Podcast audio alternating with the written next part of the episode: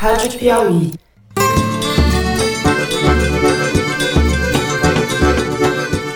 Oi, pessoal, sejam bem-vindos a mais um Foro de Teresina, o podcast de política da revista Piauí. Agora, querer me vincular à morte da Mariela, seus patifes da TV Globo, seus patifes, canalhas, não vai colar! Não devo nada a ninguém! Não tinha motivo nenhum para matar quem quer que seja no Rio de Janeiro. Eu sou a Malu Gaspar e mais uma vez eu tô aqui no lugar do Fernando de Barros e Silva, nosso líder que tá em casa se recuperando da virose. Esse vírus é resistente, viu? Mas o Fernando é mais. Então daqui a pouco ele tá de volta à nossa posição aqui de âncora. Enquanto isso, para dar conta da lacuna, o foro segue agitado. Precisa três para superar a lacuna do Fernando. Eu converso aqui no estúdio com José Roberto de Toledo. Fala, Toledo. Opa! Um minuto de silêncio para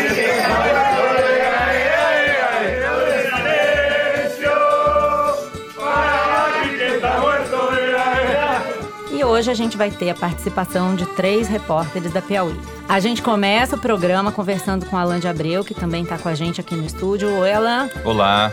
E depois a gente chama o Fábio Victor, que vai conversar com a gente de São Paulo. Alô, Malu. E por último, quem entra na roda é o Bernardo Esteves, que também veio aqui para o estúdio no Rio.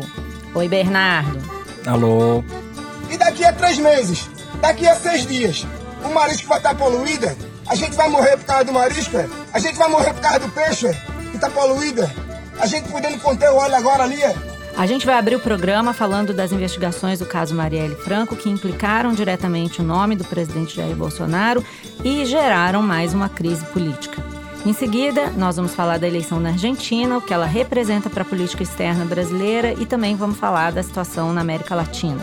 Por fim, no terceiro bloco, a gente discute a crise ambiental causada pelo vazamento de óleo no Nordeste e vamos tentar saber o que anda fazendo o ministro do Meio Ambiente, Ricardo Salles. É isso aí, vem com a gente.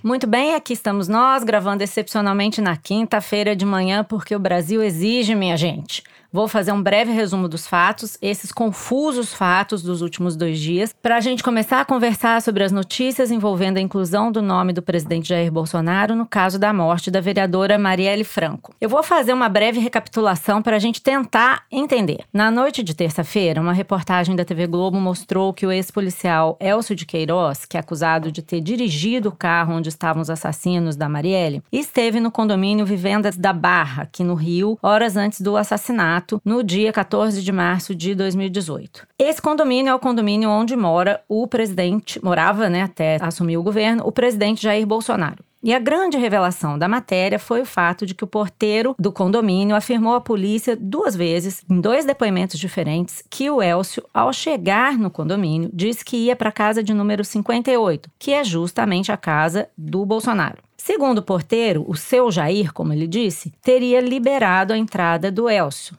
que, no entanto, não foi para a casa do Bolsonaro e sim para a casa do comparsa, o Rony Lessa, que morava no mesmo condomínio, na casa 66, e é acusado de ser o atirador que matou a Marielle. Essa revelação, é claro, caiu como uma bomba e o Bolsonaro reagiu com uma live no Facebook virulenta, xingando a Globo, chamando a divulgação dos fatos de patifaria e etc. Mas eis que, no final da noite de ontem, quarta-feira, a promotora Simone Sibilho, do Ministério Público do Estado do Rio, disse durante uma coletiva de imprensa que o porteiro mentiu. E aí tudo ficou muito mais complexo. Alan, você que está acompanhando essa história já há alguns dias, o porteiro mentiu ou não mentiu? De fato, ao que me parece, Malu, o porteiro mentiu. O porteiro se equivocou, pelo menos, né? Não dá para saber se houve ou não uma fé da parte dele. Por que, que eu digo isso? Porque fica claro pelas palavras das promotoras do caso aqui no Rio. E também por aquele vídeo que o Carlos Bolsonaro apresentou nas redes sociais que no sistema eletrônico da portaria, de fato, naquele horário, às 17h15 da tarde do dia 14 de março de 2018, horas antes da Marielle ser assassinada, o Elcio de Queiroz, um dos suspeitos de ser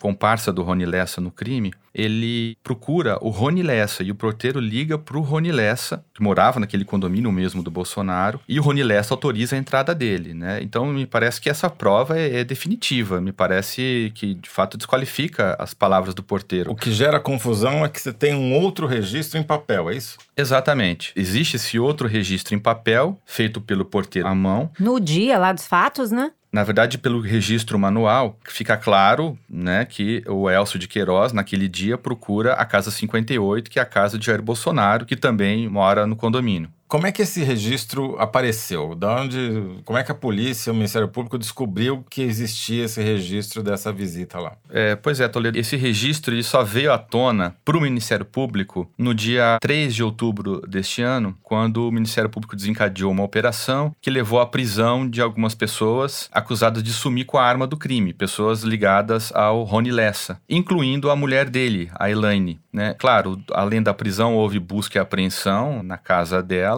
e entre os itens apreendidos estava o celular dela. E analisando o conteúdo desse celular, os promotores encontraram uma foto desse registro manual, feita em janeiro deste ano, um pouco antes do Rony Lessa depor a polícia. Na época ele ainda estava solto, ele só foi preso em março deste ano. E além de mandar a foto para o marido, a Elaine diz: liga para o Elcio. Né? Talvez, enfim, isso não está claro porque ela fez isso, mas talvez em busca de algum álibi, de alguma justificativa, enfim. Ainda não está muito claro as circunstâncias em que ela fez isso. Foi isso que desencadeou, então, essa investigação sobre a qual a gente soube nesses últimos dias, é isso? Foi a descoberta dessa foto no celular da mulher do Rony Lessa, é isso? Exatamente, Manu. E como, Alan, que isso foi parar no STF? Porque, segundo eu entendo, a reportagem da Globo veio à tona porque o caso foi para o STF. É isso mesmo, né? Exatamente. Então, uma vez de posse dessa foto no celular, o Ministério Público Estadual e a Polícia Civil do Rio convocaram esse porteiro. Esse porteiro deu dois depoimentos e nos dois ele é muito assertivo em dizer que o Elcio procurou a casa de Jair Bolsonaro e não a casa de Rony Lessa. Como era citado Jair Bolsonaro, presidente da República que tem foro no Supremo Tribunal Federal, o Procurador-Geral de Justiça do Estado do Rio, Eduardo Gussen, ele leva para o ministro Dias Toffoli esse depoimento e entrega a ele isso por volta do dia 10 de outubro. Só depois é que o Ministério Público começa a investigar esse caso, né, essas informações trazidas pelo porteiro e começa a desmentir o que o porteiro havia trazido com base nesses registros eletrônicos da portaria. Tem um elemento aí que o Bolsonaro fala que no dia 9 de outubro, então antes até de o procurador Eduardo Gussen ir ao STF, o governador Wilson Witson encontrou com ele num jantar e contou que o porteiro tinha falado no nome dele na investigação, não é isso, Alan?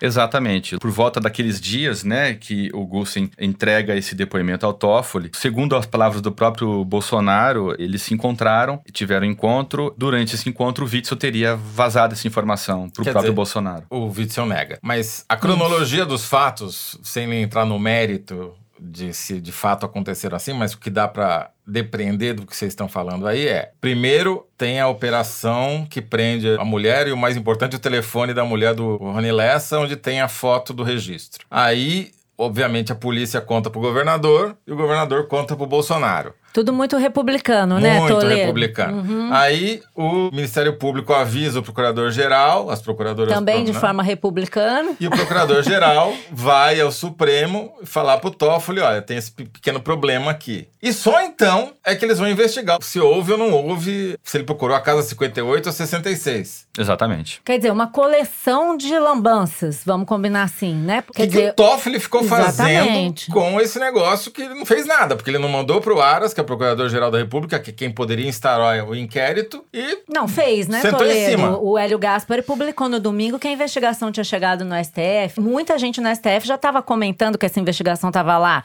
Então, se ele não tomou providência formal, o vazamento da informação começou, né? Sim, de fato. Como a gente estava comentando ontem, né, Toledo? O presidente sabia que isso existia, o governador sabia que isso existia, o ministro Dias Toffoli sabia que isso existia, o Ministério Público sabia que isso existia, só a população não sabia que isso existia. E isso provocou uma série de consequências que a gente, a priori, pode não ligar Lé com Cré, mas Lé e Cré estão totalmente conectados, porque alguns dias atrás aparece um vídeo no Facebook do presidente da República em que ele faz papel de leão e o PSL, o Supremo Tribunal Federal e outras tantas instituições fazem papel de hiena. E as hienas estão lá tentando morder o leão. E o leão é salvo pela população, que é o cidadão de bem. O patriota. O patriota. Muito bem.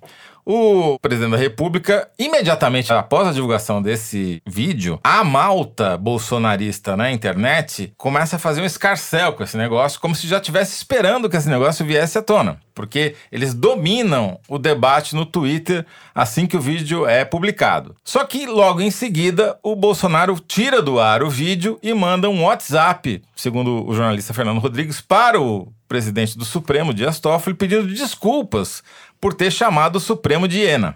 E tudo bem, ficou tudo bem. Só que daí, logo em seguida, estoura o caso. Que envolve quem? O presidente da República e o Dias Toffoli. Quer dizer, nada é coincidência. O presidente sabia que essa história ia estourar, porque o advogado dele já tinha sido procurado, ele já tinha sido avisado pelo governador do Rio de Janeiro, entre outras fontes. Imaginamos que né, a BIM também funcione. Então, a hiena foi vacina. Foi uma tentativa de colocar a priori o Bolsonaro como vítima de uma armação. Só que daí o que aconteceu? Quando apareceu a história da milícia, o Bolsonaro tomou uma lavada no Twitter. Pela primeira vez em muito tempo, a consultoria Arquimedes, que trabalha aqui em parceria conosco, fez um levantamento meio que hora a hora desse debate no Twitter. E aquela primeira vitória que eles tinham tido por causa do Leão e da Hiena se transformou numa terrível derrota logo que foi ao ar o Jornal Nacional. Aí ficou na proporção de 8 para 2 a quantidade de tweets contra o Bolsonaro, porque todo toda vez que aparece milícia, ele se ferra. Aí vem a live do Bolsonaro de madrugada, em que ele parece o Hitler falando, né? Inclusive no gestual, no cabelo penteado meio pro lado. Ele tava suando, Ele gritando, tava gritando, batendo. xingando, tava histriônico.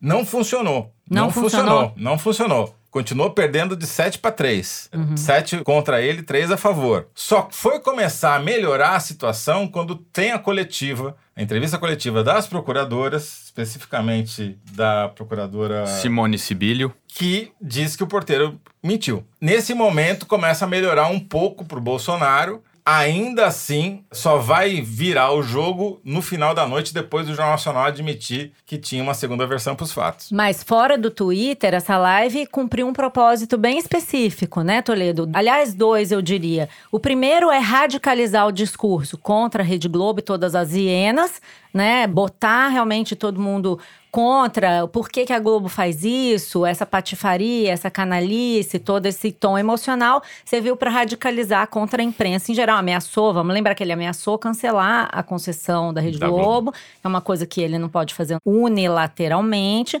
Então, o que a gente pode prever daqui para frente é uma escalada no discurso anti-imprensa. Não só a imprensa, contra todas as instituições, porque tá o Supremo, Exato. estão os partidos e estão as centrais sindicais. Exato. Não, é, ele mencionou ali uma série de situações, né? Agora, um segundo efeito, que eu acho que é muito importante, serve para a gente comentar o papel do Sérgio Moro e do Augusto Aras, é que ao fazer esse discurso, essa live e se colocar como vítima, lembrando que ele já sabia disso há muito tempo, então esse tom indignado soa estranho. Ah, foi preparado. Exato. dúvida. Todo mundo sabia disso há 21 dias. Só quem não sabia disso era o povo, né? O resto, a corte, as intrigas, os bastidores na corte, todo mundo sabia disso. Inclusive, os jornais mostraram que o Bolsonaro se encontrou com o Toffoli, com o Alexandre de Moraes, com o Gilmar Mendes, com o advogado dele num final de semana. Tudo no escopo desses fatos. Enquanto isso estava rolando, o Bolsonaro estava fazendo encontros secretos, sigilosos, O Leão estava fechados. conversando com as hienas. O leão e as hienas estavam ali, né? Aí ele faz essa live, se coloca como vítima e no espaço de menos de 24 horas, o Procurador-Geral da República recebe uma investigação da qual ele não tinha notícia em tese. Arquiva dizendo que é factoide, e depois que ele arquivou, é que parece, pelo menos pelo que as promotoras falaram, é que foi anexado o tal do áudio, mostrando que a informação do porteiro era mentira. E agora um momento inédito, um áudio do WhatsApp para atualizar um bloco gravado em cima da hora. É porque os fatos são realmente frenéticos. Só para registrar, pessoal, que agora no final da manhã veio à tona que a promotora do MP estadual, a Carmen Elisa Bastos de Carvalho, que participou da coletiva ontem sobre o caso do porteiro, ela fez campanha e era uma apoiadora entusiasmada do então candidato à presidência Jair Bolsonaro e chegou a registrar no seu Instagram uma foto com a camiseta, com a imagem do presidente, dizendo no dia da posse que havia anos que não se sentia tão emocionada. essa informação vai tumultuar ainda também a apuração e promete jogar mais emoção aí na, no caso do porteiro. Pior, não só arquivou, como mandou o Ministério Público Federal, no Rio de Janeiro, investigar denúncia falsa. E o advogado-geral da União também oficiou à Procuradoria-Geral da República pedindo que investigasse o vazamento dessa história pelas alguma autoridade deu com a língua nos dentes. É o pressuposto da Advocacia Geral da União. Sim, mas o ponto é, é se você está de fato interessado em investigar um factóide, se realmente houve um factóide, o porteiro mentiu, há uma série de perguntas que precisam ser feitas, inclusive ao próprio porteiro, como é que ele arquiva a investigação sem ouvir esse porteiro? Se o porteiro mentiu ou se enganou, ele só se enganou e depois ele repetiu o mesmo engano duas vezes? E se ele mentiu, alguém mandou ele mentir? Por que ele fez isso? Na verdade, o que parece é que não tem ninguém interessado em esclarecer de fato o que aconteceu. E são temas graves porque. A gente tá. Né? Nós estamos aqui tentando destrinchar isso pro pobre do ouvinte que tá que nem é... o Cebolinha naquele quadrinho da é... Mônica que andou circulando. O que está acontecendo? Agora, é curioso que o próprio Bolsonaro já isentou o porteiro. Ele falou: não, não, o porteiro é o menos culpado nessa história. Como assim, né? né? O porteiro falou que foi Porque, ele. Porque, obviamente, virou uma guerra política. Lógico. Você tá falando, agora virou uma guerra contra as instituições. Em suma, o cenário que está montado é o leão contra as hienas, e as hienas é basicamente todo mundo, menos o Bolsonaro e a família. Mas quando desliga a câmera, será que o leão encontra com as hienas? Toma, né? toma bate uma pinga, uma cerveja, come um churrasco, Sim. divide a carniça. O resto dos animais da floresta tá meio desesperado, tentando entender se corre pro lado das hienas, se corre pro lado do leão. Alan, o que que acontece agora? Vamos tentar projetar aqui o que que a gente pode esperar, quais os próximos passos dessa investigação, desse embrólio. Pois é, o caso segue na mão do Ministério Público Estadual do Rio, do GAECO, doutora Simone Sibilio, coordenadora do GAECO. Eles já consideram que é um crime já esclarecido, o assassinato dela em si, e seguem nas pistas dos mandantes. Né? A última vez que eu conversei com a doutora Simone, ela diz que tem tido bons avanços nessa investigação do mandante. Não dá detalhe para não atrapalhar Sigilo as investigações, exatamente não dá nome de pessoas também, mas diz que tem tido frutos nesse inquérito. Então agora é a gente aguardar e esperar os próximos passos aí do Ministério Público. Que ninguém mais faça nenhuma lambança, né? Porque a gente quer saber o que é verdade, não viver no meio dessa confusão, né? Pois é, pois é. Ok, gente, muitas emoções, muitas dúvidas, mais dúvidas do que certezas, mas a gente tem que terminar esse bloco. Eu me despeço do Alan. Tchau, Alan. Tchau, tchau. Tchau, Alan. E tchau, a quem se junta a nós agora é o Fábio Vitor, que vai falar sobre a estável e tranquila situação da Argentina, né? Que diante dessa confusão nossa parece até que tá tudo bem, né? Só tem certeza, né? Só certeza. Esse episódio do Foro de Teresina tem o apoio de Max Milhas. Lá você encontra passagens aéreas mais baratas do que nos sites das companhias. E os ouvintes do Foro ainda têm um desconto extra. Na hora de fechar a compra, no site ou no aplicativo, é só usar o cupom FORO25 para ganhar 25 reais de desconto na sua passagem. Max Milhas, o jeito inteligente de comprar passagens aéreas. No último domingo, dia 27, a Argentina elegeu o seu próximo presidente da República. E como já antecipavam as pesquisas, o candidato peronista Alberto Fernandes foi eleito com folga. Ele teve 48% dos votos, derrotou em primeiro turno o atual presidente da Argentina, Maurício Macri, que teve 40% dos votos. A vitória do Fernandes, é claro, representa uma vitória da esquerda e, mais do que isso, uma volta ao poder do kirchnerismo, já que a ex-presidente Cristina Kirchner, que governou o país até 2015, é a vice do Fernandes e foi a grande figura política dessa eleição. Fábio, Vamos por partes. Explica pra gente quem é o Alberto Fernandes e o que é que representa essa vitória dele. Olha só, o Alberto Fernandes era um político de direita foi assessor do Carlos Menem, neoliberal, e que só mais tarde converteu-se ao peronismo. Inclusive, foi um crítico do governo da Cristina Kirchner e que depois se aliou a ela. E eu acho que a gente tem que reconhecer que foi uma jogada de mestra da Cristina Kirchner ao abrir a cabeça de chapa para um candidato mais moderado. Talvez se ela tivesse sido a candidata, ela não tivesse conseguido ganhar. O país está muito polarizado e o kirchnerismo provoca muitas reações negativas ainda no país. Mas com essa jogada, ela uniu os setores do peronismo que estavam em conflito. A pergunta de um milhão de dólares agora, para mim, é o papel que ela vai ter no governo e como vai se desenvolver essa relação, a princípio com potencial de tensão muito grande, entre ela e o Fernandes. Não vamos esquecer que na América Latina temos dois casos recentes de criaturas que romperam de forma definitiva com seus criadores, né?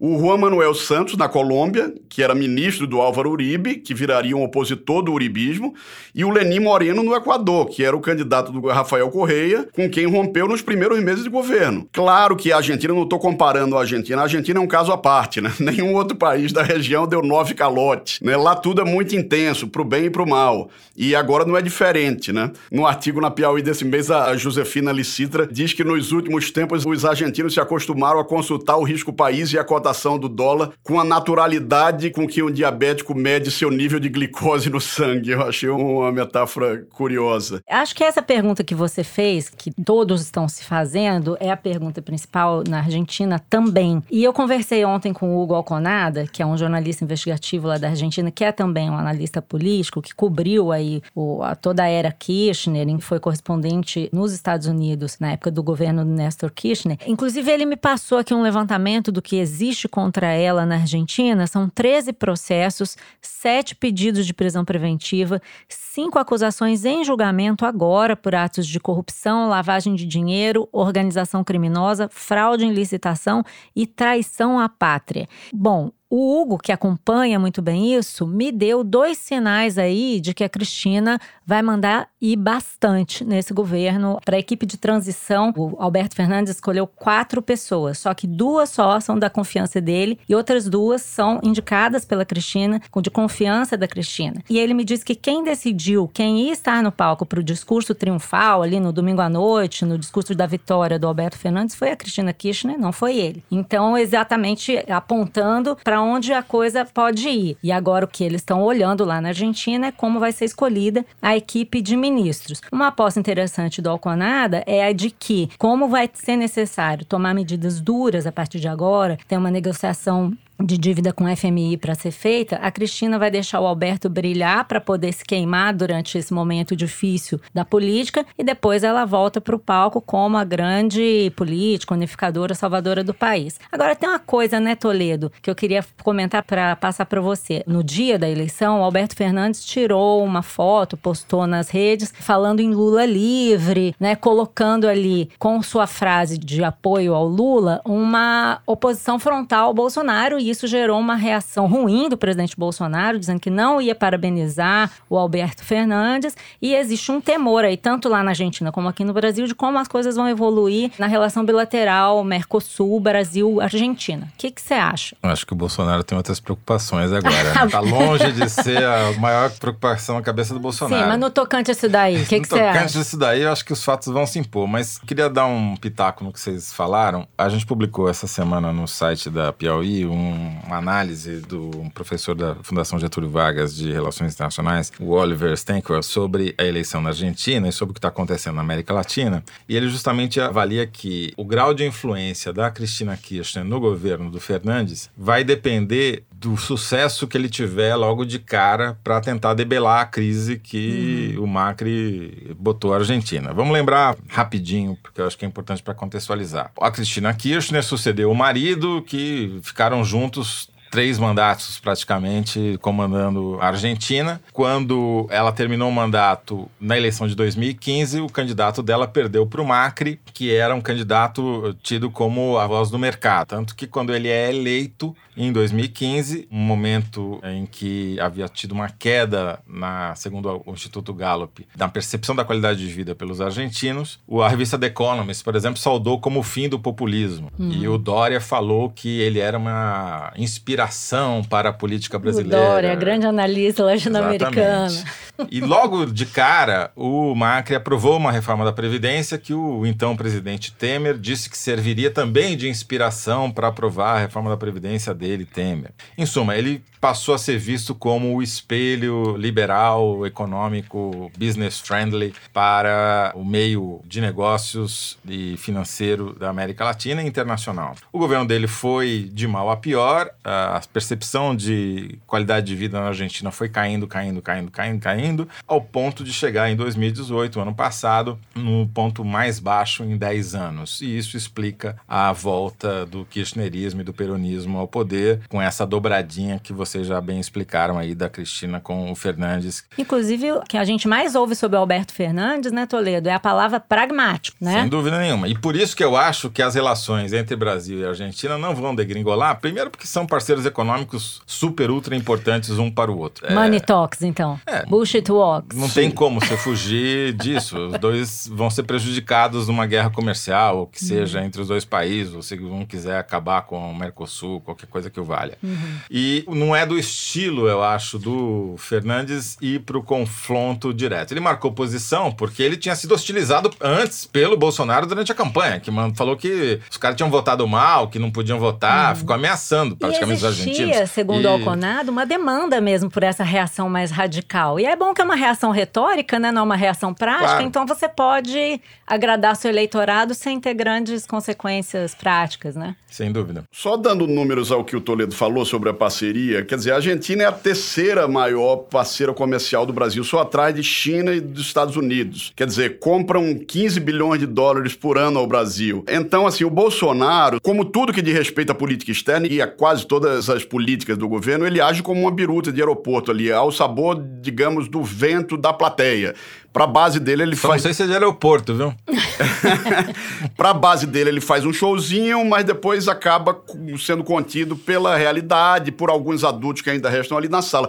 Então, em qual Bolsonaro a gente deve crer? Naquele que disse que se o Fernandes ganhasse, a Argentina viraria outra Venezuela, que ameaçou implodir o Mercosul, que disse que os argentinos escolheram mal e, como já foi falado, se recusou a cumprimentar o Fernandes. Lembrando que todo mundo, inclusive o FMI, com quem a Argentina vive essa relação turbulenta, os Estados Unidos, enfim, todo mundo parabenizou, mas o Bolsonaro não. Ou a gente acredita no Bolsonaro que diz que pretende ampliar qualquer comércio com a Argentina, que não pensamos em romper nada com a Argentina. Enfim, são essas ameaças, essa retórica indecorosa, né? Eu acho que ele vai querer vender mais abacate para Argentina, viu? Só para contar uma coisa aqui que o Alconada contou, que o Kirchner, na época em que ele era correspondente na Casa Branca, o Kirchner e o Bush tinham péssimas relações. Os Estados Unidos e a Argentina viviam momentos também terríveis em termos de relações externas. E eles combinaram ali tacitamente de encapsular as relações. Quer dizer, vamos falar só do que nos interessa, do que a gente pode conversar. O que a gente não puder conversar, a gente deixa do lado de fora e a gente toca aqui nossas relações externas conforme for possível, até que a gente deixe de ser obrigado a conviver, vamos dizer assim. Encapsular as relações em linguagem diplomática significa usar camisinha. É isso?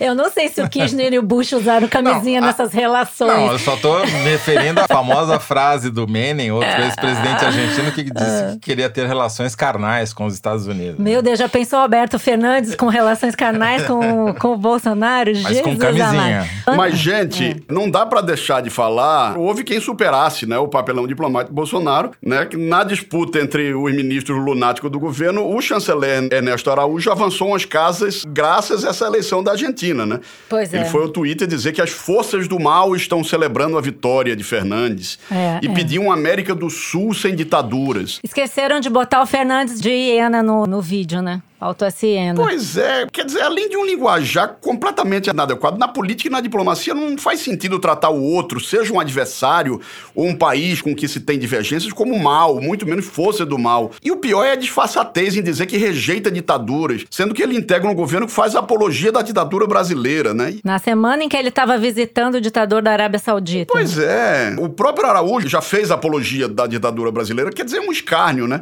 Seria cômico se não fosse Sim, trágico, como sempre. Se o Araújo não fizer isso, ninguém lembra que ele existe. Tem isso daí também, Ele não lendo. serve pra absolutamente nada.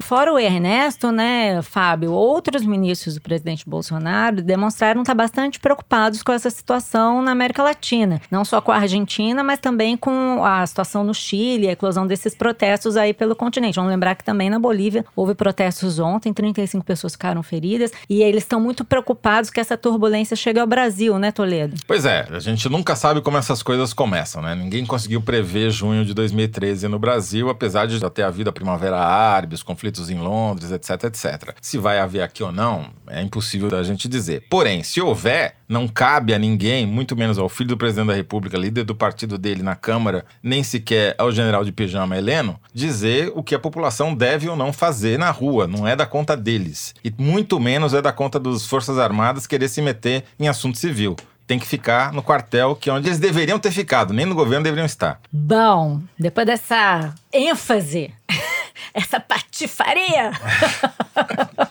Lembrei o Bolsonaro agora? É, não? eu, Lembrei eu, o eu Bolsonaro? senti, eu tive um feeling, assim, um, um live feelings com você. Eu, eu fiquei ensaiando É, que nem deu- ele. Fiquei é. ensaiando que nem ele. Foi inspiração, você ficou ali assistindo Eu a fiquei live. ouvindo, falei, vou fazer que nem ele. ficou imbuído aí Exatamente. desse espírito e tal. Bom, com essa patifaria toledal, a gente encerra esse bloco e passa pro número da semana, que é pra dar uma acalmada nos ânimos, ou não, né? Sei lá. Olha só, Luiz Maza, nosso Luiz de Frota, vai ler aí um número instigante ou curioso tirado da seção Igualdades do site da Piauí. Luiz, qual o número? Então- 58. Não, Meia, meia. Meia, meia, meia, meia. vocês não vão saber responder, não. Ah, ah. Então, é o seguinte, vocês sabem quantas pessoas trabalham com carteira assinada no Brasil?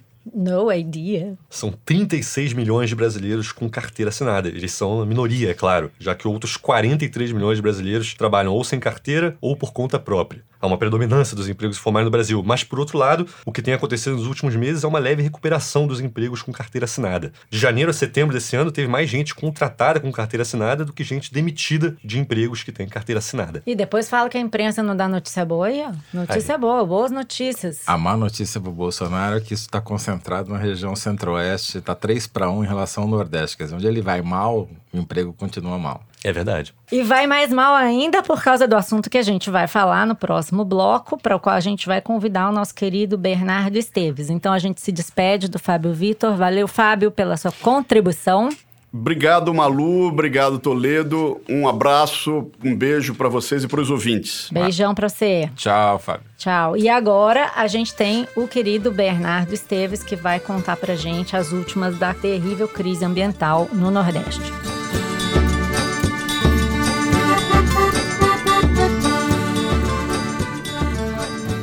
Bem, nós tratamos aqui no foro, faz duas semanas, do vazamento de petróleo no Nordeste. Desde então, a crise ambiental só se agravou. Já faz dois meses que a mancha de óleo está se espalhando pela costa, já são 268 praias atingidas e o combate a esse derramamento tem sofrido muitas críticas, está muito aquém do que seria desejável. O impacto disso sobre o meio ambiente, sobre a economia da região, tem sido imenso, né? Bernardo, qual é o quadro que a gente tem hoje? Então, Malu, o óleo já apareceu numa extensão do litoral que chega a coisa de 2.500 quilômetros. Isso é cerca de um terço da costa brasileira. Vem só aumentando, não há sinal, como mostra uma reportagem do G1 de hoje cedo, não há sinal de diminuição na chegada do óleo. A gente ainda não sabe quem causou esse acidente, quando ele vai se encerrar e até onde ele pode chegar. A Marinha, inclusive, trabalha com a hipótese de que o óleo possa chegar a praias do Sudeste.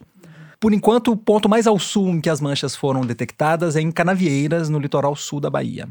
Que não deixa de ser o Sudeste, né? Porque é onde os paulistas vão peranear no Comandatuba, no hotel, né? Ainda não temos um número consolidado do volume de óleo que já foi recolhido nas praias, mas ele se conta na casa das milhares de toneladas.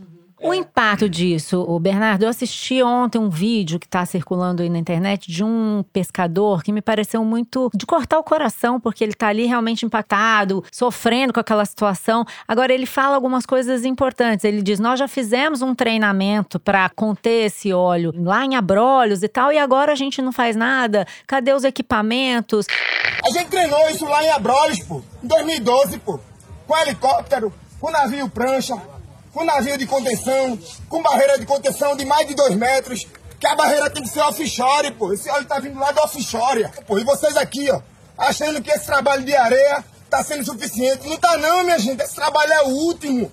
Ele resumiu em frases bem curtas, sucintas, o que a gente está vendo acontecer, né? Os pescadores sem conseguir usar o produto da sua pesca, o turismo afetado e planos de combate ao derramamento de óleo que não foram usados, né? O que, que você pode falar para a gente sobre os problemas que foram ocorrendo aí no combate ao espalhamento dessa mancha? É, sobre os pescadores, Malu, eles são aqueles que vão pagar o pato em todo Sim. o Nordeste, né? Uhum. São dezenas de milhares de pescadores afetados por isso, porque o pescado que teve contato com o óleo não é recomendável para consumo humano, então não tem quem. Muitos deles não, nem estão indo ao mar. Um estudo da Federal da Bahia recolheu 50 animais marinhos e analisou e encontrou resquícios de óleo em todos eles. Uhum. Então, os pescadores não tem quem compre esse, Ninguém tá esse comprando pescado, mais o porque pescado. mesmo aqueles que vão pescar em regiões que aparentemente estão limpas, não tem, os consumidores são muito reticentes em comprar. E não ajuda muito que as pousadas e restaurantes, que são um comprador importante desse pescado, também estejam tendo seus números de negócios afetados por essa tragédia. O governo vai liberar duas parcelas do chamado seguro defeso, né? Que é uma verba para esse tipo de situação, né? Mas não é suficiente. Exato, e tem muitos pescadores que não são regularizados. Eu conversei ontem com um pescador de uma reserva extrativista na Bahia, dizendo que o governo não emite há anos carteirinhas, enfim, certificados que poderiam permitir a alguns dos pescadores acesso esses recursos. Então é uma solução que não contempla todo mundo. Eles são muito preocupados. Esse pescador que eu vi ontem disse que aquele tinha sido dos piores dias da vida dele. Uhum. Agora, uma das coisas que eu vi e li esses dias, me preparando aqui para o programa, que me deixou bastante impressionada, é a história do óleo que chegou no mangue. Tem muito óleo chegando em regiões de onde é difícil você tirar esse óleo, e eu li em alguns materiais fornecidos por agências ambientais, ONGs e tal, próprio IBAMA dizendo que faltou equipamento e um plano para impedir que esse óleo chegasse ao mangue. Aí eu queria te perguntar o seguinte: o ministro Ricardo Salles sempre sustenta que foi feito tudo que era possível na medida em que as informações foram chegando, mas era previsto que esse óleo poderia chegar ao mangue. Inclusive, já faz duas semanas que o Ministério Público de Sergipe mandou o governo federal colocar boias na foz dos rios, nessas regiões de mangue, para impedir que o óleo chegasse. Mesmo assim, isso não foi feito, né, Bernardo? Conta um pouco pra gente por quê.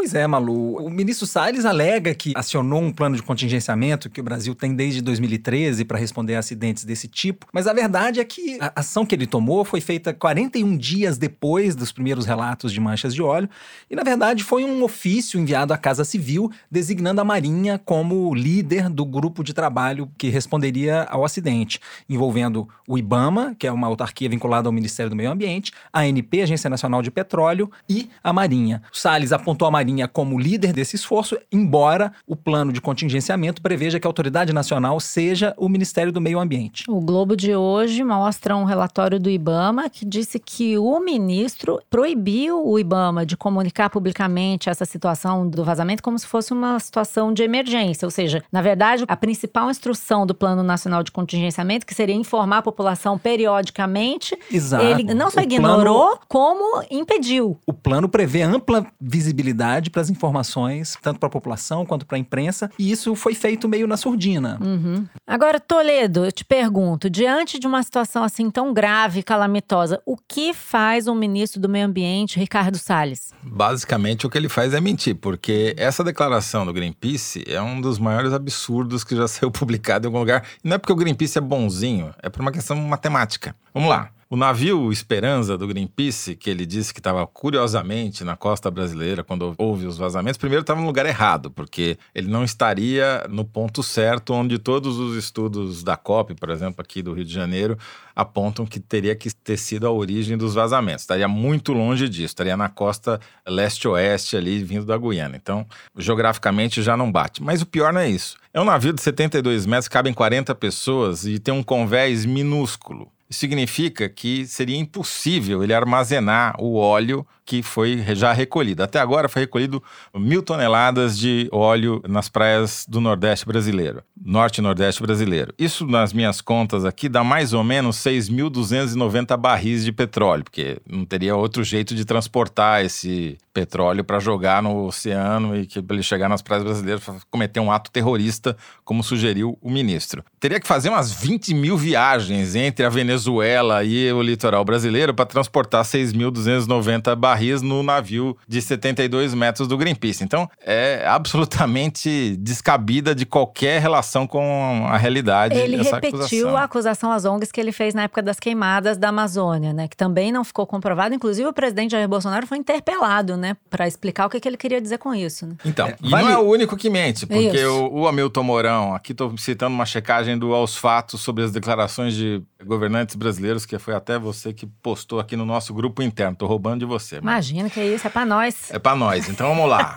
o Hamilton Mourão disse que todos os o óleo já tinha sido recolhido. O Bernardo acabou de falar que o óleo não para de chegar e não tem indício de quando vai parar. Então, Mourão falou bobagem. O ministro do Turismo falou que as praias do Nordeste estavam lotadas de gente. Outra mentira. Foi lá dizer que estavam próprias, né? O Mandetta falou que o óleo não faz mal. Daí tem benzeno, tem tolueno, tem mandeta, tem de tudo nessa. Só não tem Bolsonaro. De componente tóxico, que são componentes desse óleo que podem fazer mal pra pele, pra rins, fígado. Enfim, é uma coleção aqui de barbaridades que o governo Bolsonaro falou e nenhuma delas bate com a realidade. Quer dizer, é uma política, isso não é acaso. Agora, vale ressaltar, Toledo, que a respeito da declaração do ministro sobre o Greenpeace, estimulado a, a se explicar depois, ele disse que, na verdade, o que ele queria sugerir era que o Greenpeace não foi ajudar, embora o seu barco estivesse Que nas também é mentira. imediações. Eles pois é. foram ajudar, né?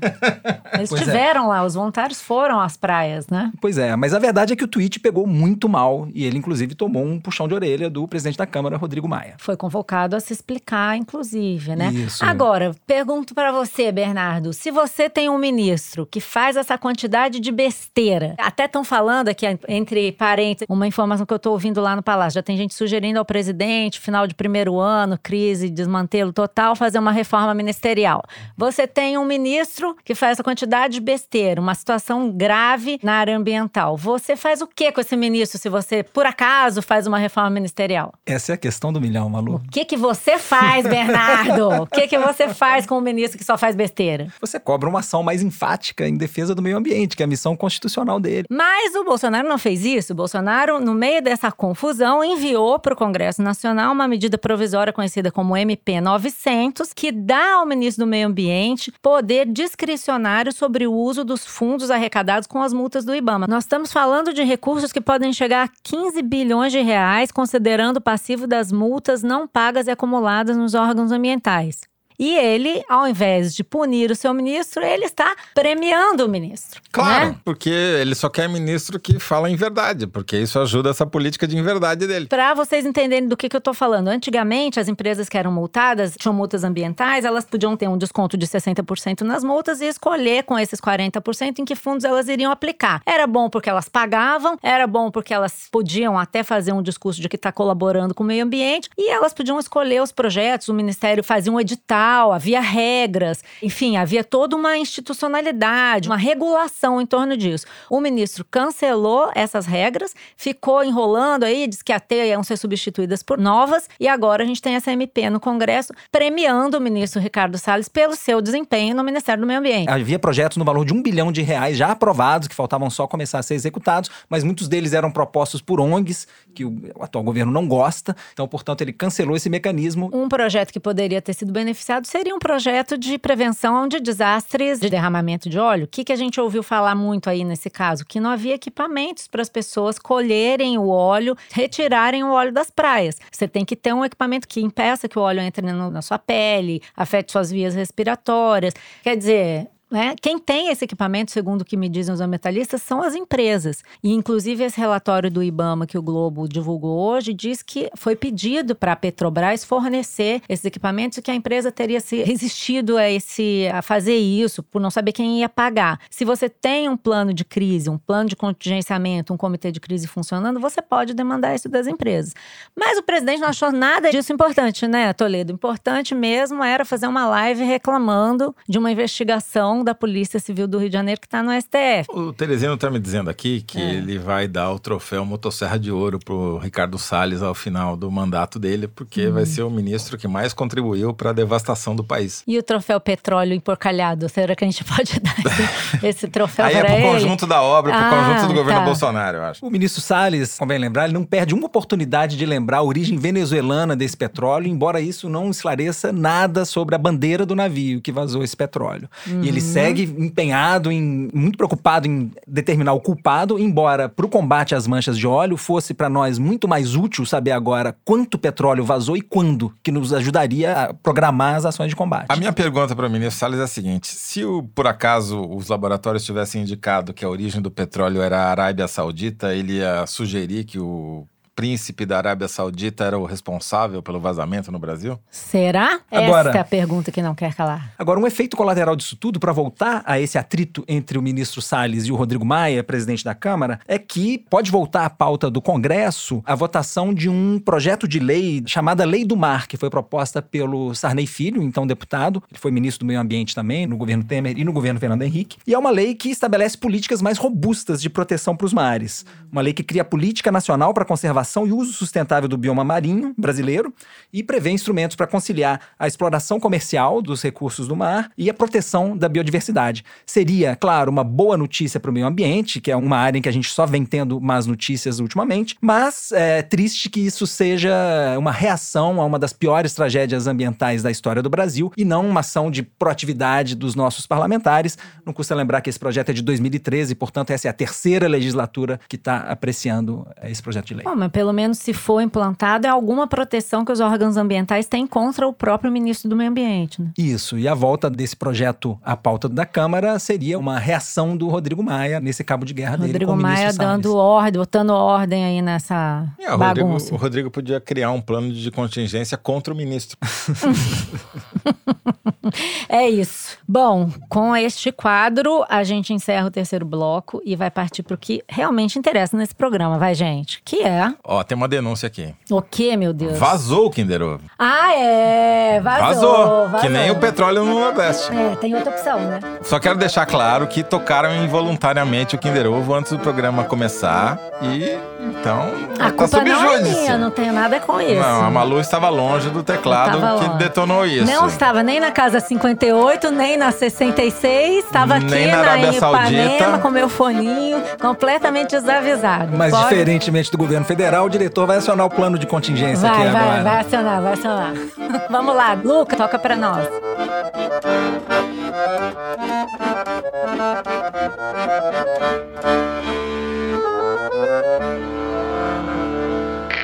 Ele aposta na crise. Ele constrói a crise para governar. Não consigo entender. E tem os três filhos que apostam na crise. Quando não é o presidente Carioca. que gera a crise, são seus filhos. Nós, sinceramente, quando votamos no Bolsonaro para presidente, acreditávamos que ele pudesse ser um estadista, mas ele virou um pai. Ele é um presidente pai. Primeiro os filhos, depois o Brasil. Então complicou um pouco. É o Jair Fica todo mundo na crise familiar. Vamos passar de novo? Nem com vazamento Não é, né? Nós identificamos. quando votamos no Jair Bolsonaro. Nós quem, cara pálida? Pois é. Roberto Jefferson, presidente nacional do PTB. Eu não consegui identificar. É que esse emagrecimento dele mudou a voz dele. Em entrevista Eu ao achei jornal. mais fina a voz dele. Pois é, ele emagreceu, a voz dele mudou. Roberto Jefferson, vou ler aqui direitinho. Roberto Jefferson, presidente nacional do PTB, em entrevista ao jornal Bom Dia Mirante da TV Globo Maranhão no último dia 25. Nós, quando votamos no Bolsonaro. Minha, minha dúvida é a seguinte: o que, que a TV Mirante do Maranhão tem para entrevistar o Roberto Jefferson, que não é nada nem no Rio de Janeiro? Ele deve ter alguma coisa lá, o PTB do Maranhão deve estar fazendo alguma coisa com o Sarney, Muito tá rolando, ou com o. Dinos, tá rolando alguma coisa lá que nós estamos. Kinder Ovo chamou, botando as pautas na rua, hein? TV Chamando a Mirante, atenção. TV Mirante do Maranhão e o diretor Luiz de Maza retirando Roberto Jefferson do anonimato, onde Pois ele deveria é. permanecer. Bom, depois desse Kinder Ovo aí do Halloween, né? Trouxe da tumba, né, Luigi? Vamos lá. É hora de ler as mensagens dos nossos ouvintes. E eu aproveito para lembrar que quem quiser escrever para o foro é só deixar um comentário nas redes sociais da Piauí, nos tocadores ou enviar um e-mail para o nosso foro de Teresina, arroba revistapiauí.com.br. A nossa produtora Mari Faria vai coletar tudo e passar pra gente. E, então, vou começar eu lendo uma mensagem da Marina Dias que tuitou assim: Vocês podiam pegar leve no Kinder Ovo. Eu tava escutando a parada e tava rindo, crente que era um pastor e o cidadão é o ministro da educação. Ninguém merece esse choque de realidade numa sexta de manhã. Mas não era o ministro, né, Toledo? Era uma pedra. Era uma pedra. Então. Tem mais gente indignada, Malu. E é comigo mesmo. É com a pedra. Ah. O Hector Augusto me mandou um desaforo jurídico. Meio, na verdade, meio linguístico, meio jurídico, dizendo o seguinte: Na última edição do Foro, no bloco sobre o STF, Toledo soltou um pedir vistas. Mas não se pede vistas, e sim vista. Pedir vistas seria o sinônimo para pedir olhos. Ele tem razão. Os ministros não pediram os olhos de ninguém, só É, pediram, pediram poderiam, nem pediram, né? Nem pediram para ver nada. Ou seja, foi um desaforo completo. O Hector Augusto tem toda a razão. Uhum. Aproveitando eu para corrigir aqui, já que você falou em correção, a sessão erramos. Eu falei na semana passada que as 15 pessoas que tinham sido mortas nos protestos do Chile, todas eram pelas mãos de militares. Não são, são quatro com autoria comprovada de militares. Os outros ainda a gente não sabe. Ok. E aproveitando seu gancho aqui, Toledo, tem mais um desaforo, esse 100% linguístico. Quem mandou foi o Tiago por e-mail, reclamando que em alguns foros tem sido cometido um certo espanholismo quando vocês dizem que o repórter fala desde Brasília ou desde São Paulo. Diz o Tiago, desde em português não tem caráter de localização como no espanhol. Em português a relação é sempre de movimento, começando num lugar e terminando em outro. Para falar desde Brasília até o Rio, a pessoa teria que fazer uma longa viagem falando sem parar. Ele inclusive anexou uma coluna do professor Pasquale que trata disso. Muito bem, Tiago, tá feita a correção. Pessoal zelando pela nossa correção gramatical, ortográfica e discursal, né? Muito bem. Bom, e para compensar esses desaforos aí todos, eu vou ler uma mensagem da Bruna Weber, que tem um quê de momento cabeção. Ela fala assim: Gostaria de comunicá-los que o status de ouvinte do Foro de Teresina aparentemente virou moeda no conceito de capital social de Bourdieu. Bom, deixa eu explicar. Tem gente caçando match no Tinder usando esse argumento. Nossa, ela escreve assim: confesso que não achei ruim. Olha só, a galera dando match, usando foro para pegar uns peguetes. Ó, então você dá parabéns aqui. A Elis Regina. Elis Regina, gente, eu tive que dar parabéns. O nosso ouvinte Henrique pediu para, se possível, mencionar o aniversário da amada Elis Regina, que ocorre na sexta, dia 1 Ouvimos o foro sempre juntos, no trânsito ou lavando louça. Amo ela, amamos vocês. Ai, um beijo, Henrique. Parabéns, Elis Regina. Bom, o foro também é informação e conhecimento. Chegou aqui uma nota muito interessante, eu diria transcendental até, do Rafael Gílio Bueno, dizendo o seguinte: Estava eu explorando o portal Datapedia, pesquisando pelos municípios cujos prefeitos são do PSL, o partido do presidente da República, em tese, quando tive a surpresa de saber que o município de Laranjal, no Paraná, é governado pelo prefeito Josmar Pereira do PSL. Naturalmente. Esse município se adiantou, diz aqui o, o Rafael, a um pouco a onda de consciência pesada do PSL e já assumiu a prática de candidaturas laranja. Abraços calorosos. O Rafael, só para deixar claro que Laranjal não faz parte da Grande Matão. Muito bem. Recebemos aqui inúmeros vídeos de apoio ao Teresino, porque saiu uma reportagem, vídeos e manifestações de apoio ao Teresino, porque saiu uma reportagem no Valor dessa semana, dizendo que os agricultores eh, declararam guerra Guerra. ao Teresino e aos primos dele, né, os javaporcos. Então estamos aqui, mensagens de solidariedade já foram prestadas ao Teresino, que agradece efusivamente o apoio. E eu queria fazer uma denúncia. Eu não vou dar nomes, porque é chato, mas um ouvinte mandou uma mensagem para você pelo Twitter, pública, dizendo que me encontrou no voo da ponte aérea. Depois me seguiu para saber se eu ia pegar Uber ou táxi. É, meu filho, é a fama. Eu vou pedir É segurança, vou requisitar segurança pro Sérgio Moro. Assim não chama dá. aí, chama a Polícia Federal. Bom, terminando, eu só vou ler aqui um tweet de encerramento, um tweet bem curtinho do usuário Antônimo que botou assim: A bicha ouvindo o foro de Teresina enquanto rega as plantas não quer mal a ninguém. E nós também não queremos mal a ninguém, só queremos bem para todos. E nesse estado de espírito, vamos terminar o programa e vamos aos créditos. O Foro de Teresina é uma produção da Rádio Novelo para a revista Piauí, com a coordenação geral da Paula Scarpim. Nosso diretor é o Luiz de Maza, nossas produtoras são a Mari Faria e a Ana Carolina Santos. A Júlia Sena grava o vídeo do Foro Privilegiado, o teaser que a gente publica nas redes sociais da Piauí e no YouTube. A edição do programa é do Tiago Picado e da Evelyn Argento. A finalização e a mixagem do foro são do João Jabassi, que também é o intérprete da nossa melodia tema, composta pelos piauienses Vânia Salles e Beto Boreno. Quem faz a nossa coordenação digital é a Kellen Moraes. O Foro de Teresina é gravado no Estúdio Rastro, hoje com o nosso querido Luca Mendes. Eu sou a Malu Gaspar e me despeço dos meus colegas Bernardo Esteves. Obrigada, Bernardo. Tchau, tchau, gente. E José Roberto de Toledo. Tchau, Toledo. Don't cry for me, Argentina. A gente se vê na semana que vem, torcendo para que o Fernando já esteja com a gente. Um beijo para vocês, até lá.